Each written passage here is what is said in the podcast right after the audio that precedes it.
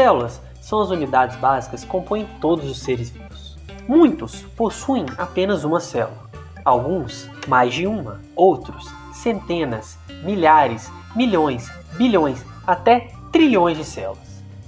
Mas como essa estrutura funciona? O que há dentro dela? Tudo isso na série Por Dentro da Célula do podcast Floculando.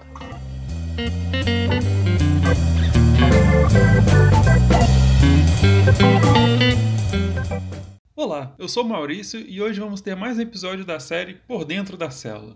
Hoje nós vamos falar sobre a mitocôndria.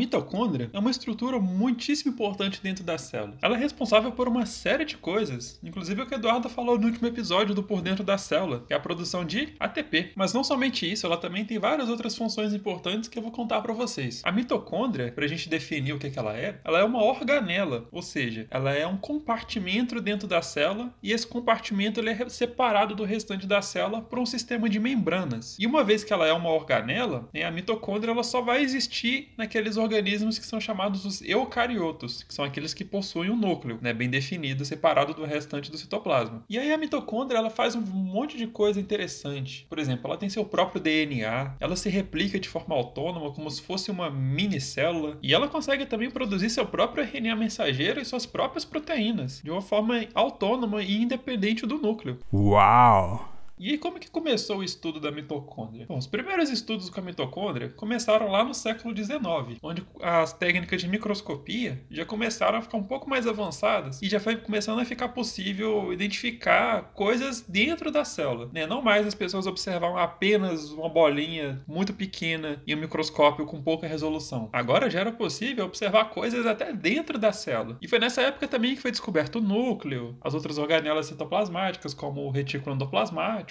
tanto liso quanto rugoso, complexo de Golgi e também as mitocôndrias. E aí, em 1890, um cientista alemão chamado Richard Altmann, ele observou uma estrutura que tinha uns certos grãos dentro, né? Ela é meio granular. E aí ele chamou essas estruturas de bioblastos. E ele descreveu esses bioblastos como sendo coisas, assim, estruturas que tivessem como se fosse uma vida própria, né? Independente do restante da célula. E aí, em 1898, um outro cientista é, renomeou esses bioblastos para mitocôndria, é, reunindo duas palavras do grego antigo antigo. Mitos, significa linha, fio ou filamento, e chondrion, que significa grânulo. Mas a função da mitocôndria mesmo só foi descoberta muito tempo depois. Foi em 1946 que um cientista belga chamado Albert Claude descobriu que as enzimas responsáveis pela respiração celular, elas estavam dentro da mitocôndria. E aí passou a ser associado a função da mitocôndria à respiração celular. E aí, em 1948, outros dois cientistas, Eugene Kennedy e Albert Leninger, o mesmo Leninger que escreveu o livro Bioquímica de Leninger, os dois descobriram que a mitocôndria também realiza fosforilação oxidativa. E aí, em 1967, foi descoberto então que dentro da mitocôndria existem ribossomos, e em 1976 foi construído o mapa genético do DNA mitocondrial. Ou seja, foi mapeado todas as proteínas, todos os genes que estavam ali contidos no DNA da mitocôndria.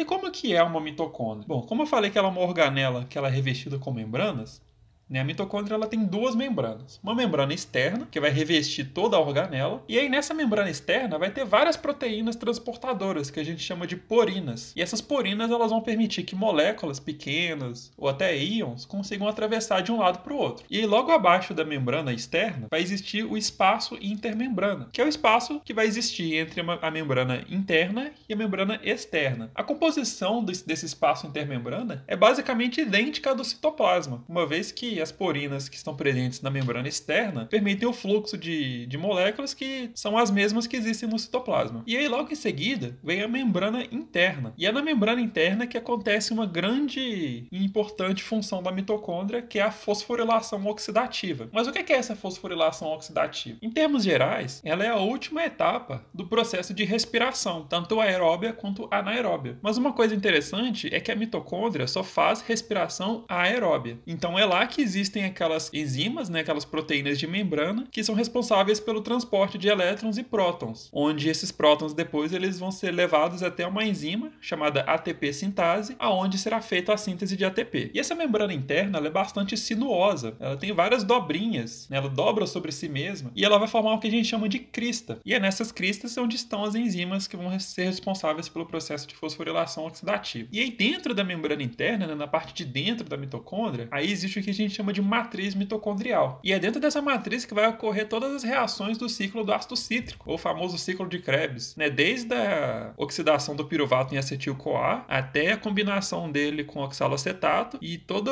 o ciclo, né, para poder gerar coenzimas reduzidas, principalmente NAD e FAD, e uma molécula de GTP. E como eu falei anteriormente, né, a mitocôndria também tem um, um DNA próprio, ela produz RNAs mensageiros, até RNA transportador, ribossomo e proteína. E tudo isso acontece dentro da matriz. Peace.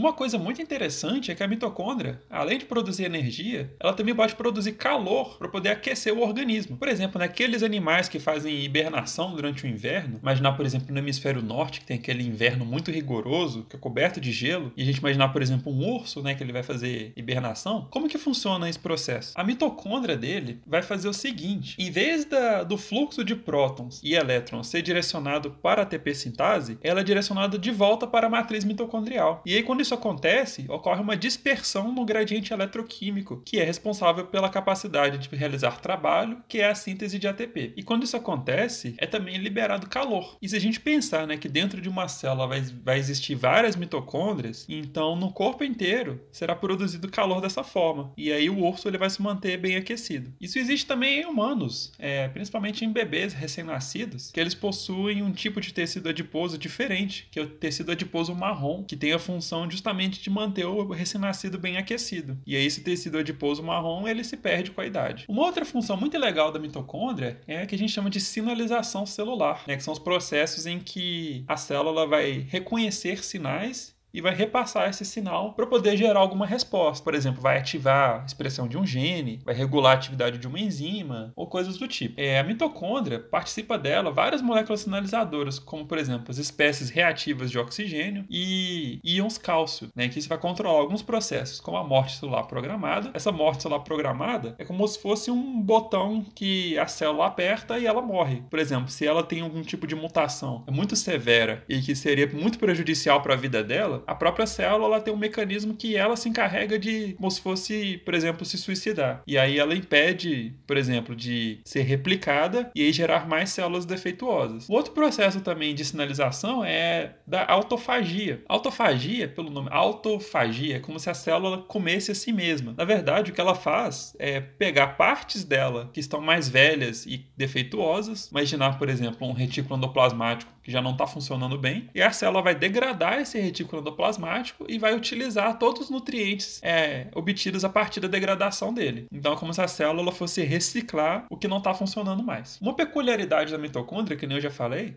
é o fato dela ter um DNA dentro da matriz. Ou seja, ela tem um, um genoma próprio. Né? Esse genoma ele é um pouquinho diferente do genoma nuclear, né? que está dentro do, do núcleo da célula. O DNA mitocondrial, por exemplo, ele é circular, diferente do DNA nuclear, que é linear. Além disso, o código genético das mitocôndrias também é diferente do resto da célula. Né? O código genético, só dando uma lembrada, é aquele conjunto de trincas de códons. Ou seja, os códons que a mitocôndria usa são diferentes dos códons que o núcleo usa. E várias várias características da mitocôndria, na verdade, tornam ela muito mais parecida com bactérias do que com a própria célula eucariótica. Né? Isso aí já vem da teoria endossimbiótica que a gente vai falar no episódio futuro.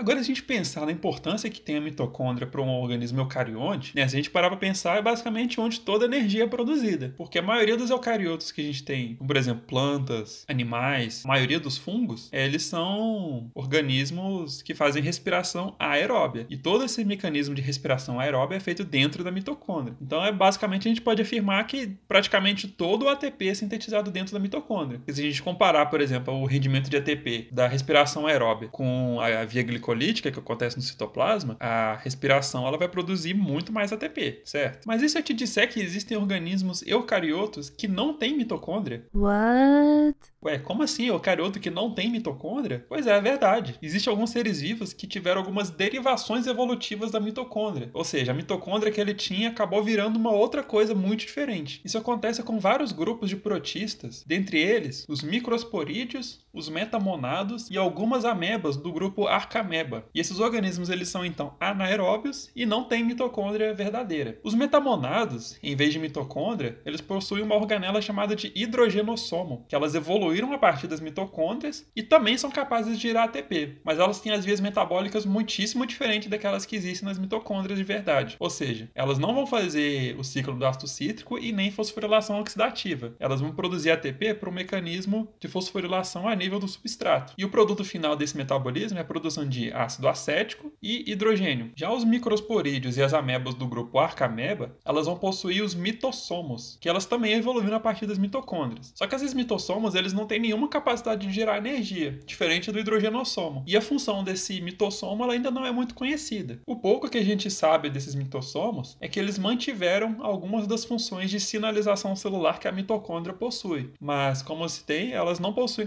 capacidade de gerar energia. E a gente tem também um grupo de organismos que perdeu totalmente a mitocôndria. Ou seja, além de não ter mitocôndria mais, eles não têm nem mesmo um substituto dessa mitocôndria. Ou seja, a mitocôndria dele não evoluiu para nada, ela simplesmente foi perdida. Esse grupo de organismo é chamado monocercomonoides. E ainda não se sabe muito como que é o metabolismo deles, mas sabem que algumas das reações que aconteciam na matriz mitocondrial agora acontecem no citoplasma da célula. E até uma curiosidade também, até mesmo em animais, existem algumas células que não têm mitocôndria, como por exemplo as células do sangue, as hemácias, que elas perdem as mitocôndrias durante o processo de diferenciação celular.